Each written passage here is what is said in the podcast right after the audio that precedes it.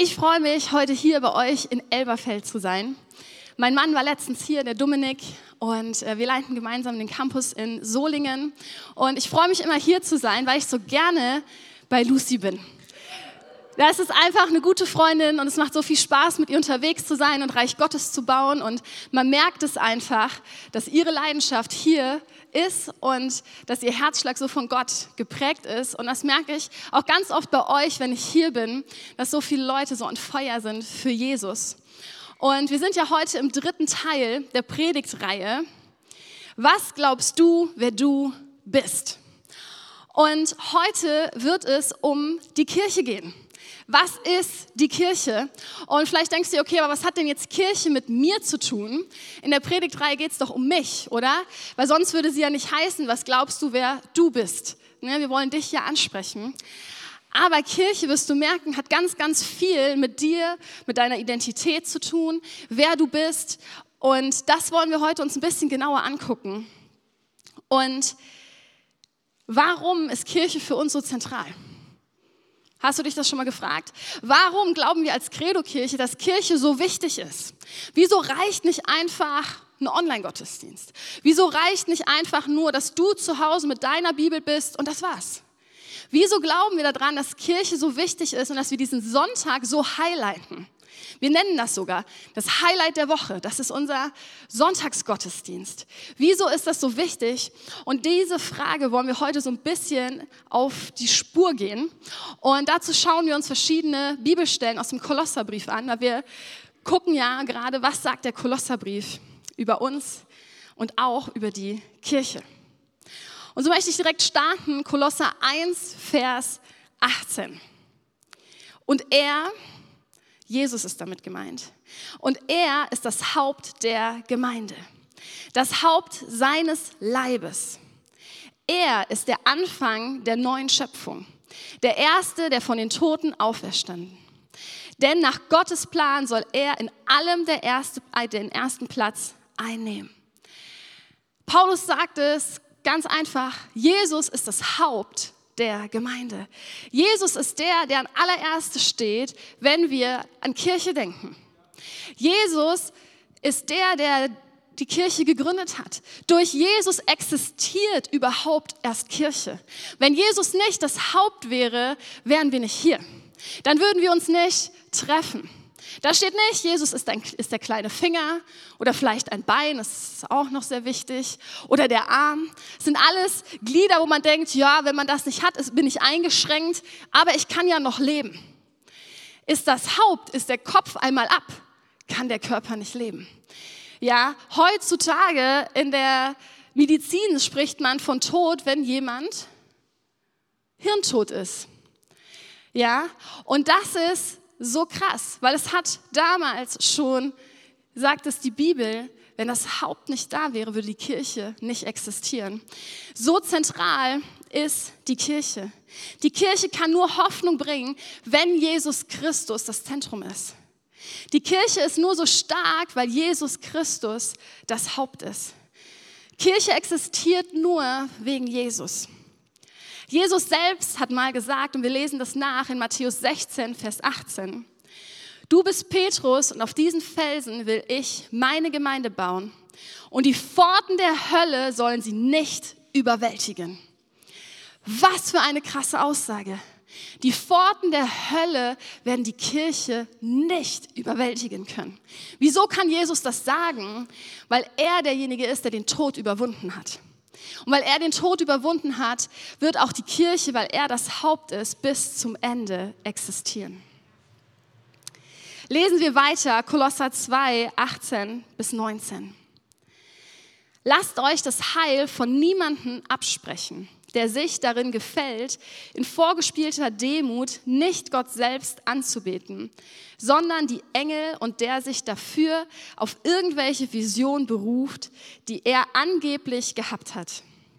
Die selbstsüchtige Einstellung solcher Menschen bringt sie dazu, sich ohne jeden Grund aufzuspielen, statt sich an den zu halten, der das Haupt der Gemeinde ist.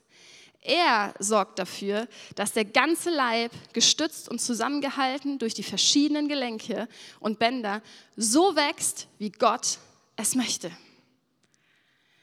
Paulus macht hier ganz deutlich, Jesus ist das Zentrum. Und warum macht er das? Weil die Leute damals in der Gemeinde haben immer wieder mit anderen Kontakt gehabt, mit Philosophen, mit falschen Propheten. Und dadurch waren sie ein bisschen am Zweifeln. Ist Jesus wirklich der Messias gewesen? Ist er wirklich für meine Sünden gestorben? Weil andere so die Wahrheit so ein bisschen verdreht haben. So an Jesus knapp vorbei. Und deswegen will das Paulus nochmal ganz deutlich machen. Nein, nur wenn jemand wirklich Jesus im Zentrum hat, dann dürft ihr ihm glauben.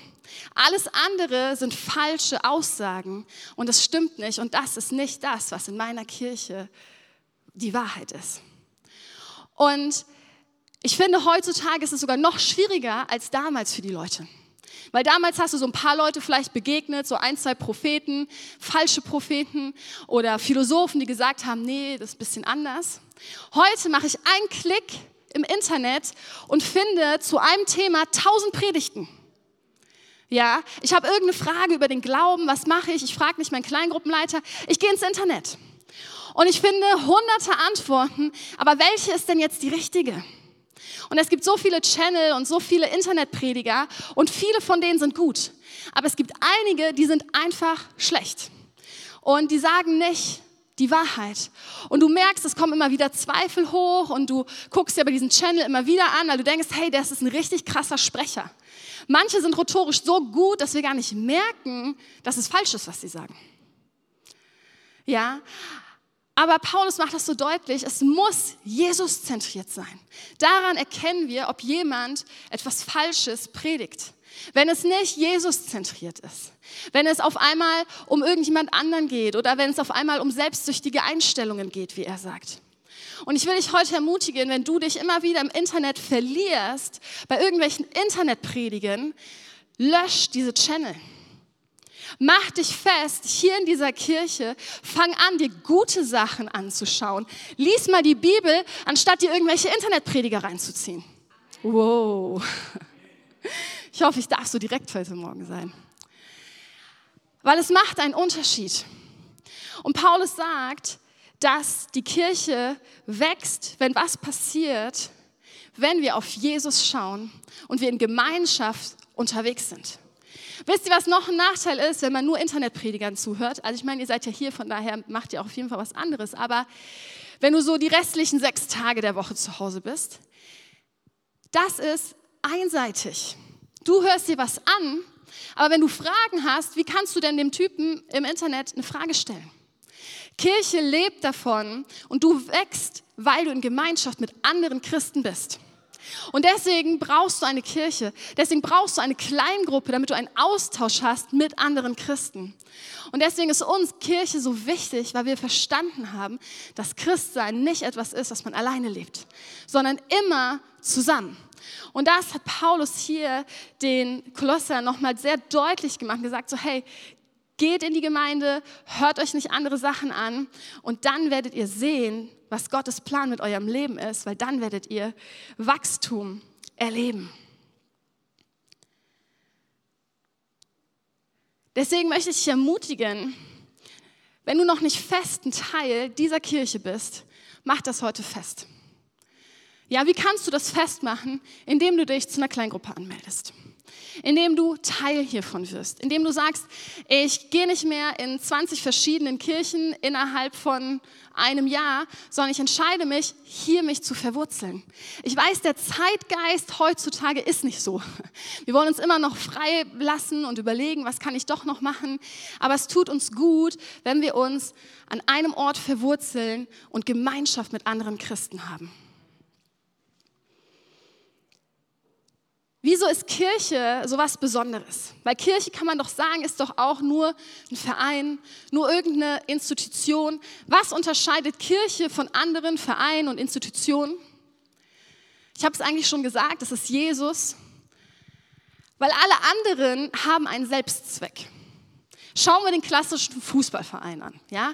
Ich habe ehrlich gesagt gar nicht so viel Ahnung von Fußball. Da ist eher so mein Mann derjenige, so klassisch, der davon mehr versteht. Aber eins habe ich verstanden bei diesem Sport. Es geht darum, der Beste zu sein, oder?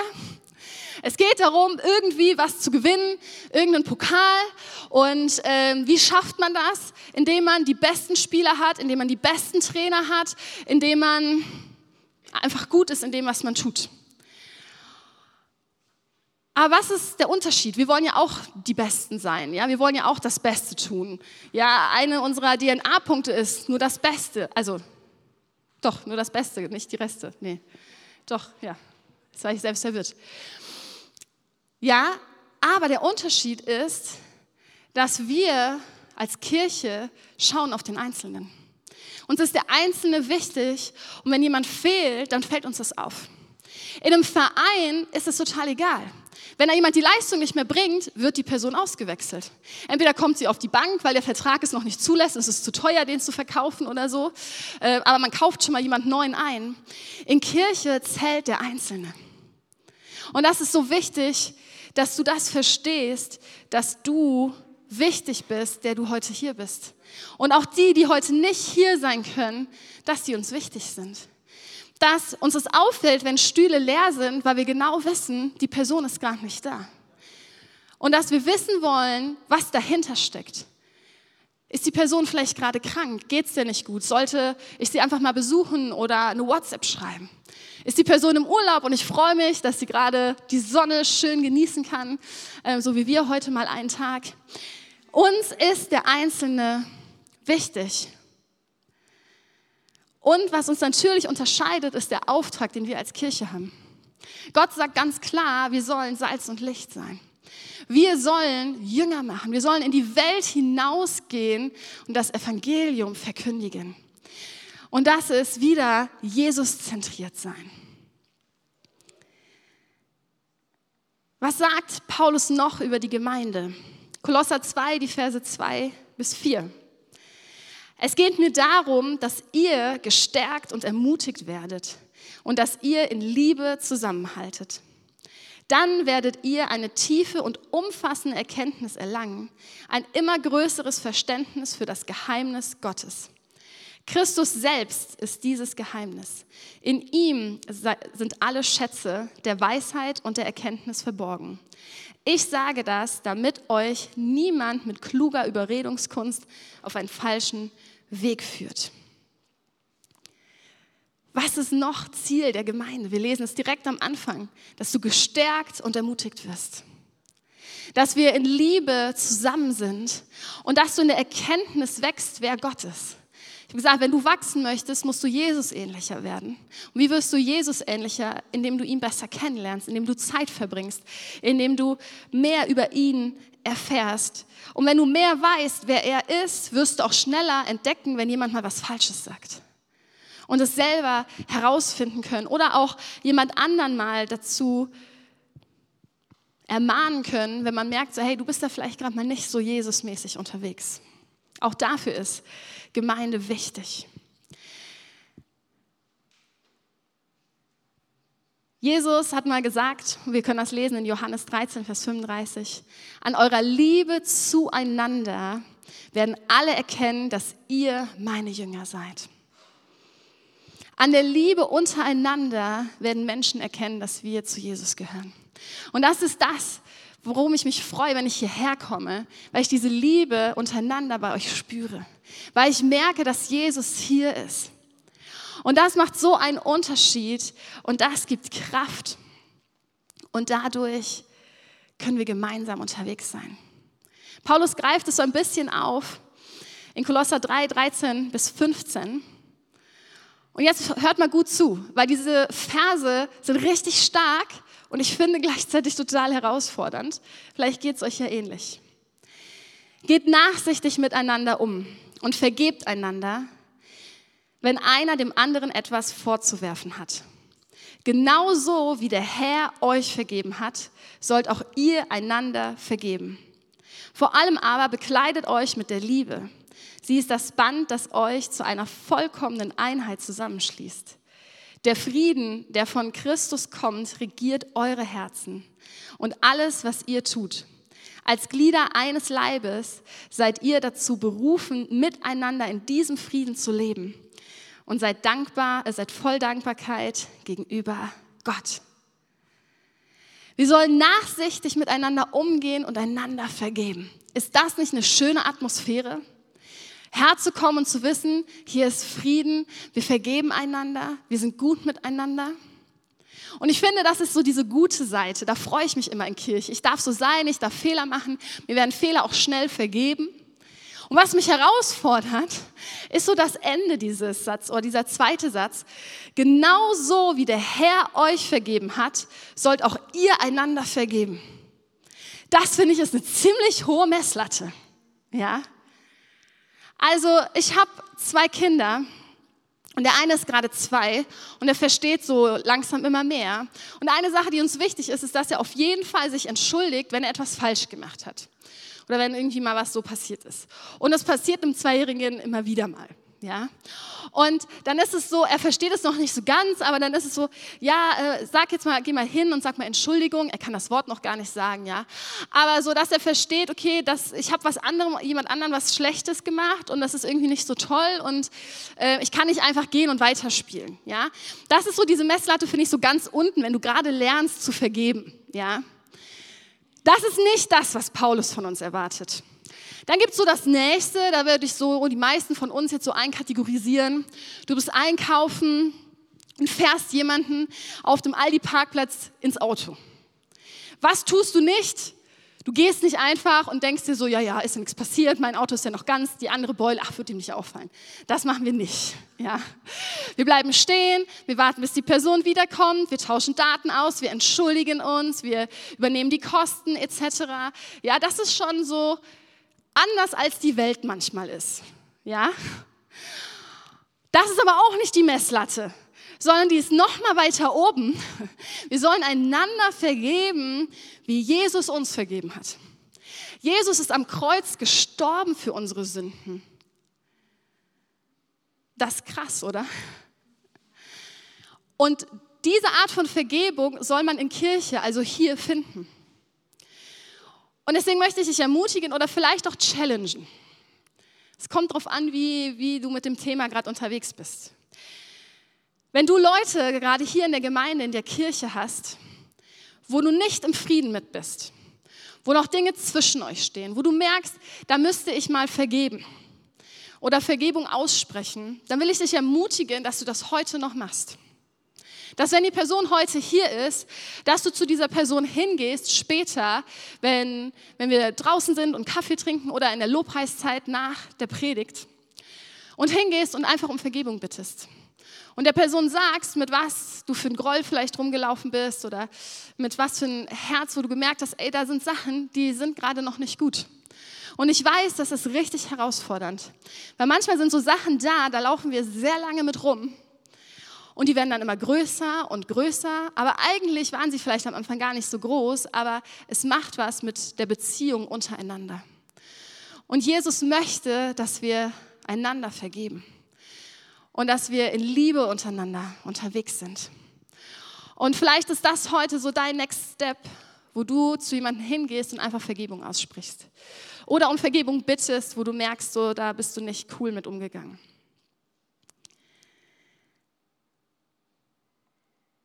Weil Liebe ist das, was uns Einheit schenkt. Und Unvergebenheit sorgt niemals für Einheit. Das zerstört Einheit. Und das ist doch das, was wir in Kirche erleben wollen. Ein gutes Miteinander. Und deswegen soll Liebe immer das Motiv sein. Ich bete fast täglich, Gott schenk du mir Liebe für Menschen. Weil ich bin ehrlich, Menschen finde ich manchmal anstrengend. Jetzt habe ich es gesagt. Also ich liebe Menschen, aber manchmal ist es für mich herausfordernd. Und ich bin froh, dass Gott da ist und dass er mir diese Liebe für Menschen schenken kann, weil er liebt alle Menschen und er kennt dieses Gefühl gar nicht. Und ich bin so froh, dass er mir da täglich hilft. Und wenn wir in Liebe und in Vergebenheit untereinander unterwegs sind, dann kommt dieser Frieden in uns. Dann ist Frieden da und Frieden ist spürbar. Wir waren letztens bei einer Familie zum Frühstück und ähm, irgendwann später sagte mir die Frau, hey, es war so schön, dass ihr da wart. Und mein Mann hat so gesagt, ey, als dein Mann kam, da kam so ein Frieden in die Wohnung. Und das war so schön. Und als er wieder gegangen ist, man hat das so richtig gemerkt, dein Mann, der strahlt so einen Frieden aus. Und ich dachte mir so, wow, was für ein Kompliment. Krass. Ich habe es meinem Mann erzählt. Ich weiß, vielleicht ist es auch mehr so ein Frauending. Und der war so, ja, ah, cool. Und ich dachte mir so, boah, hätte mir jemand das Kompliment gemacht, ich wäre so, wow, krass, ne? Ja, cool, danke. Ja, und ich dachte mir so, Hammer, Hammer. Also er meinte schon dann auch noch, ne, ich, nicht, dass es hier falsch zitiert ist, genau so wollen wir ja auch sein als Christen. Ne, hat das dann direkt so wieder erklärt, ne, dass es ja auch das Ziel ist und so. Aber ich dachte mir so, ja, aber dieses Kompliment, ey, ich war richtig gerührt. Ich dachte mir so krass. Also ich wusste, ich habe einen Hammermann, aber dass das andere so wahrnehmen. Nee, ich war geflasht auf jeden Fall. Ich habe schon gesagt, und wir brauchen diese Geme äh, wir brauchen diese Gemeinschaft. Und Gemeinschaft bedeutet nicht nur du und Jesus, also du und Jesus reicht nicht, du und Gott reicht nicht, sondern du, Jesus und andere Christen. Das ist das, was uns zusammenhält. Und wir sehen das von Anfang an der Bibel. Als Gott den Menschen geschaffen hat, hat er erst einen Menschen geschaffen und hat gemerkt, dieser Mensch braucht ein Gegenüber. Er braucht Gemeinschaft. Und das ist was, was tief in uns hineingelegt worden ist, diese Gemeinschaft. Und deswegen versuch nicht dein Christsein alleine zu leben, sondern mit anderen hier in der Gemeinde. Paulus drückt das in einem anderen Brief nochmal etwas anders aus. Epheser 4, 15 bis 16. Stattdessen sollen wir in einem Geist der Liebe an der Wahrheit festhalten, damit wir im Glauben wachsen und jeder Hinsicht mehr und mehr dem ähnlich werden, der das Haupt ist, Christus. Ich mach kurz eine Pause hier, weil ich sage immer wieder, wir sollen wachsen. Und bei manchen löst das so einen Druck aus. Ja, wir sollen wachsen, wir sollen weiter und immer mehr. Und ich will nicht, dass ihr diesen Druck habt, wie das so in dieser Welt draußen ist. Immer höher, schneller, weiter. Das ist nicht, wovon die Bibel spricht. Diese Art vom Wachstum meint einfach, dass du eine enge Beziehung mit Jesus hast. Und dass wenn du Jesus besser kennenlernst, dass du dadurch wächst in deinem Charakter, in deiner Identität, dass du Frieden bekommst, neue Kraft bekommst.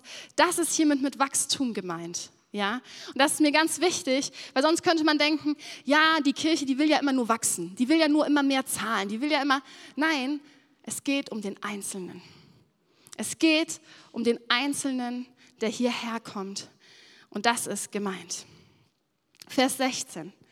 Ihm verdankt der Leib sein gesamtes Wachstum. Mit Hilfe all der verschiedenen Gelenke ist er zusammengefügt. Durch sie wird er zusammengehalten und gestützt. Und jeder einzelne Körperteil leistet seinen Beitrag entsprechend der ihm zugewiesenen Aufgabe. So wächst der Leib heran und wird durch die Liebe aufgebaut. Die Kirche Jesus ist das Zentrum. Dadurch erfahren wir Wachstum und alles heraus aus Liebe. Und wie kann das Ganze funktionieren? Weil wir ein Leib sind, weil jedes Glied wichtig ist. Und Paulus sagt es so schön, jeder einzelne Körperteil leistet seinen Beitrag entsprechend der ihm zugewiesenen Aufgabe. Das bedeutet, Lucy hat eine ganz andere Begabung als Mark. Das weiß ich. Und das ist richtig gut, weil beide bringen sich ein auf ihre Art und Weise, so wie sie es können und was Gott ihnen anvertraut hat. Und das macht Kirche so stark, weil das macht einen Unterschied. Und deswegen will ich dich ermutigen, dass du dich einbringst in Kirche. Und ich habe dazu eine Illustration mitgebracht. Und der David, der darf mal nach vorne kommen. Und ich brauche sechs weitere Freiwillige.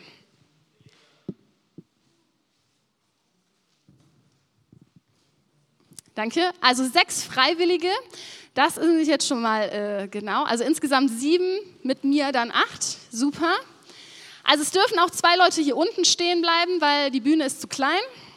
Eins muss ich halten, genau. Jeder kennt dieses Schwungtuch noch, oder? Ja, und ihr seht, ihr macht es schon richtig, ne? Das ist schön. Leon freut sich auch. Das ist super. Das ist Einheit. Ja, wenn alles zusammenkommt, wenn wir jetzt noch Kinder hätten, das wäre so schön, die würden hier drunter herlaufen und die finden das ganz toll. Aber um dieses Tuch zu benutzen, muss jeder eine Schlaufe festhalten. So, wenn Nina jetzt einfach mal sich wieder hinsetzt und es äh, lässt und wir so ein bisschen versuchen weiterzumachen, sieht das schon nicht mehr so schön aus. Leon darf auch einfach mal gehen, weil drunter her, richtig, dann haben wir ein bisschen mehr Action hier in der Bühne. Und ihr seht, es wird immer weniger. Und jetzt darf immer jeder einmal mal, einer, ihr dürft einfach immer einer mal gehen. Wann du willst. Ja, setz dich einfach hin, genau. Du hast schon losgelassen, sehr gut. Ihr merkt, es wird immer schlechter. Oh, super, wie mit Move, ne? Ach, David, oh, guck mal, wir sind die letzten Sambo. Ja. Jetzt bin ich hier alleine und ihr merkt, alleine macht das ziemlich wenig Spaß, dieses Tuch, und ist ziemlich deprimierend. Aber darf ich ehrlich mit euch sein heute? Und ich darf, weil ich komme nicht so oft. So fühlt sich manchmal Kirche an, wenn du einen Campus leitest. Das ist nämlich was, das würde eine Lucy niemals sagen. Aber so fühlt es sich manchmal an, weil die Pastoren die Ersten sind, die kommen, die Letzten sind, die da sind und sich dann noch versuchen, um jeden Einzelnen zu kümmern. Und das ist ziemlich anstrengend manchmal. Und so ist nicht das Ziel, was Gott mit Kirche hat sondern wie wir es am Anfang gesehen haben, dass andere da sind. Und das ist das, was uns begeistert, wenn wir Kirche bauen. Weil jeder Einzelne, der hier war, nimmt seinen Platz ein. Das kann ein Kleingruppenleiter sein, das kann jemand sein, der in der Kaffeebar arbeitet, das ist jemand, der herkommt und aufbaut, das sind auch immer einer diejenigen, die als erstes kommen und als letztes gehen. Ja, das sind diejenigen, die man nicht sieht. Ja, ich weiß nicht, ich höre jetzt Jörg zum Beispiel, den kenne ich schon viele Jahre. Und Jörg ist jemand, der macht immer wieder Sachen im Hintergrund, die kriegt keiner mit. Wir haben eine Jugendfreizeit, die heißt Fallbreak. Und jahrelang hat er unseren LKW gefahren, weil das keiner von uns darf faktisch. Wir haben diesen Führerschein nicht.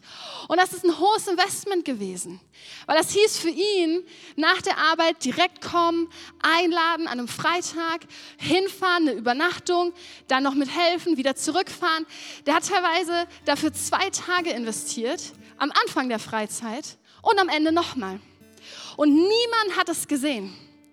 Aber das ist Kirche. Das bedeutet, wenn wir ein Leib sind und wenn jeder das einbringt, was du kannst. Und das muss nicht was sein, sonntags hier. Das kann auch unter der Woche sein.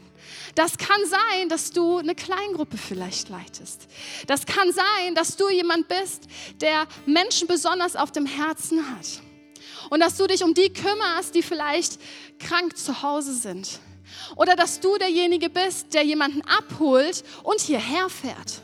Es gibt immer wieder Geschwister unter uns, die schaffen es nicht mehr herzukommen. Aus gesundheitlichen Gründen. Und vielleicht bist du derjenige, der auch bereit ist, einen Umweg zu fahren und die Person einzusammeln und hierher zu bringen. Dann leistest du deinen Beitrag. Und ich glaube, wir denken ganz oft, wenn wir an Mitarbeit denken, so groß und so viel und boah, das ist gar nicht so viel. Jeder Einzelne, wenn jeder Einzelne mitmacht, seht ihr dieses Schwungtuch, wie wunderschön das war. Und umso weniger mitmachen, umso anstrengender wird es für die paar wenigen, die sich mit einbringen. Als ich gehört habe, dass ihr keine Kinderkirche mehr habt, hat mich das traurig gemacht. Ich habe viele Jahre selbst in der Kinderkirche mitgearbeitet, teilweise mit David zusammen. Wir hatten viel Spaß. Jetzt habe ich selber Kinder und es ist so wichtig, dass eine Kirche eine funktionierende Kinderkirche hat. Weil nur so erreichen wir Familien mit Kindern. Sorry, aber unsere Gottesdienste sind nicht so spannend für Kinder. Ich habe mir Mühe gegeben mit dem Tuch, aber es ist gar keins mehr hier, weil die sind schon vorher alle gegangen. Ja?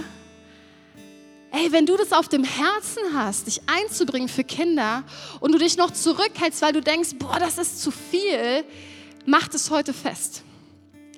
Wir haben hinten einen Stehtisch stehen mit diesen Karten und ihr kennt die. Meine Kirche. Und auf der anderen Seite ist nur ein kurzer Zeile, du musst nicht viel machen. Nur deinen Namen hinschreiben, eine Telefonnummer, dass wir dich bei dir melden können und hinschreiben, wozu du Lust hast. Und das kann alles sein. Werd mal so richtig kreativ. Vielleicht hast du was auf dem Herzen, was es noch gar nicht hier gibt, aber was du denkst, was total wichtig ist für diesen Campus. Dann sei doch der Erste, der es mit einbringt. Warte nicht darauf, dass jemand anders den ersten Schritt geht. Warte nicht darauf, dass es endlich irgendeinen Leiter dafür gibt. Sei doch du einfach die Person, die mitarbeitet. Und Gott wird sich dazu stellen, wenn Leute sagen, hier bin ich, ich bringe einfach das ein, was ich habe. Und Gott wird sich um den Rest kümmern. Aber ich will dich ermutigen, mach das fest. Hör auf, passiv zu sein und einfach nur hier zu sitzen und die Message zuzuhören. Das kann jeder. Aber lass uns ein Teil werden von der Kirche. Lass uns uns festmachen. Wisst ihr, dadurch entsteht Wachstum, wenn jeder sein Teil mit reinbringt. Was ist euer Traum von diesem Standort? Was träumst du für diese Kirche? Hast du überhaupt einen Traum? Wenn ich euch hier sehe, träume ich davon, dass in einem halben Jahr das Kodex zu klein ist weil so viel mehr Leute hierher gekommen sind, die Jesus Christus kennenlernen wollen. Wenn ich an euch denke, dann träume ich davon, dass dieser Kids-Raum voll mit Spielsachen und Kindern ist und nicht das Einzige, was präsent ist, ist dieser rote Teppich. Ja, das sind Träume, das ist Vision, die Gott einem geben kann. Und lass uns groß träumen. Weil nur wenn du groß träumst, kann Gott die große Antworten darauf geben. Und ich wünsche mir so sehr, dass, dass wenn ich das nächste Mal hier bin, ich sehe, wie Einzelne sich einbringen. Dass andere Leute an der Kaffeebar stehen. Ist so cool, dass wir jetzt hier Kaffee trinken können. Aber wie cool wäre das, wenn das Team so groß ist, dass jede Woche jemand anders mitarbeitet? Ja, weil es ist ein ganz einfaches Prinzip. Umso mehr sich einbringen, umso weniger musst du im Einzelnen machen. Steht ihr? Und das ist so gut. Und deswegen lass es heute ganz, ganz praktisch werden. Wenn du dich noch nicht festgemacht hast, mach es heute. Heute ist der Tag, nicht erst morgen und auch nicht übermorgen. Es ist nicht wie eine Diät, ich fange morgen an. Das klappt nicht, Leute. Ja? Es ist, mach dich fest, mach es heute. Entweder auf diesen Zettel, sprich Lucy an, einen der Leiter oder dein Kleingruppenleiter aber do it. Und jetzt dürft ihr alle einmal aufstehen nach meiner Motivationssprache. Und wir wollen gleich in den Lobpreis gehen. Aber vielleicht bist du ja heute hier und hast dich noch gar nicht für Jesus entschieden.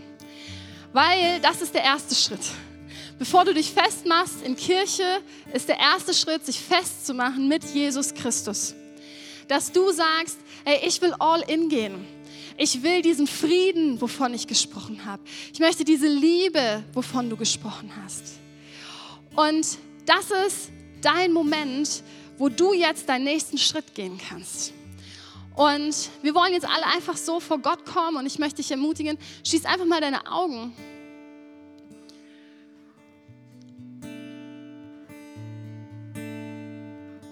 und komm vor Gott und frag dich, habe ich schon mal eine Entscheidung getroffen für Jesus?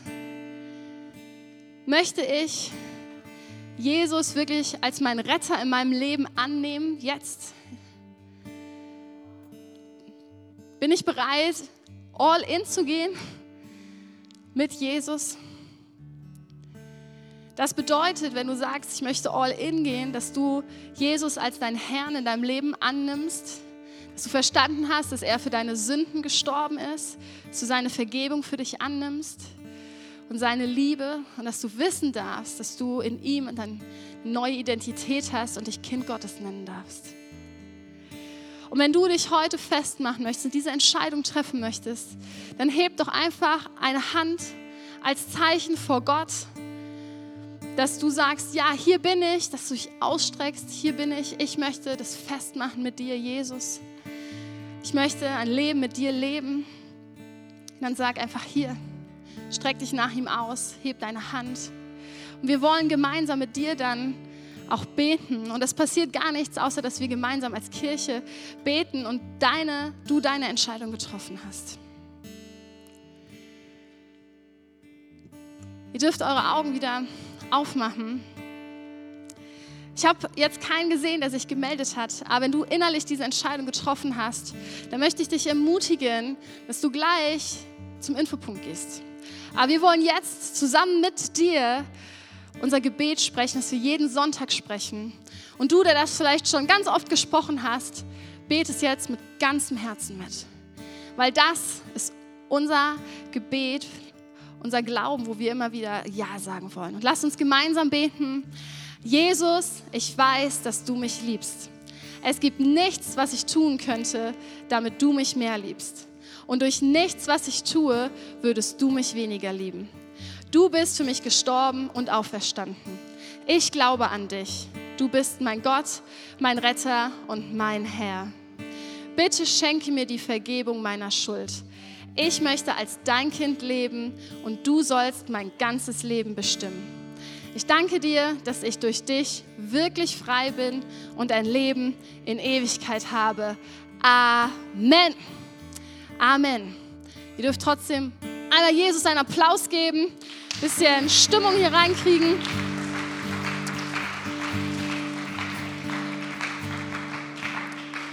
Und jetzt möchte ich wirklich, dass ihr in dieser Lobpreiszeit ganz praktisch werdet. Ja? Ganz praktisch. Das heißt, kümmere dich bitte nicht um deinen Nachbarn links und rechts, sondern denk gerade an das, was Gott vielleicht zu dir gesagt hat. Oder wenn du dir noch nicht sicher bist, nimm die Lobpreiszeit und frag Gott, hey, was ist, was ist jetzt dran? Ja, und ich meine es diesmal ernst, so was ist dran. Es gibt immer so dieses, ja, ich habe von Jesus noch kein Go bekommen, dass ich das jetzt machen soll. Sorry, aber manchmal möchte Gott, dass wir einfach anfangen zu gehen. Und dann wird er sich schon dazu stellen. Ja, und wenn du dich festmachen möchtest, dann nimm die Lobpreiszahlen und nutzt es und geh sofort nach hinten und füll einen Zettel aus. Warte nicht erst, weil der Weg nach hinten ist manchmal ziemlich weit nach dem Lobpreis und wir haben es vergessen, weil wir mit anderen ins Gespräch gekommen sind. Wenn du hier bist und du merkst, du hast Unfrieden und du möchtest vergeben oder um Vergebung bitten, dann nutzt auch jetzt die Zeit. Geh gerne während der Lobpreiszeit auf die Person zu oder wenn sie nicht hier ist, du kannst auch eine Nachricht schreiben. Ja, und wenn du Gebet möchtest, weil du merkst, hey, da ist noch irgendwas, dann kannst du auch gerne in der Lobpreiszeit einfach an die Seite kommen und wir sind da und beten gerne für dich. Aber werde aktiv. Glauben ist etwas Aktives, nichts Passives. Und nutze jetzt diese Lobpreiszeit für das, wofür du sie jetzt brauchst. Aber ich möchte dich so sehr ermutigen, mach dich jetzt auf die Suche nach Gott. Gehe zu ihm und mach dich fest.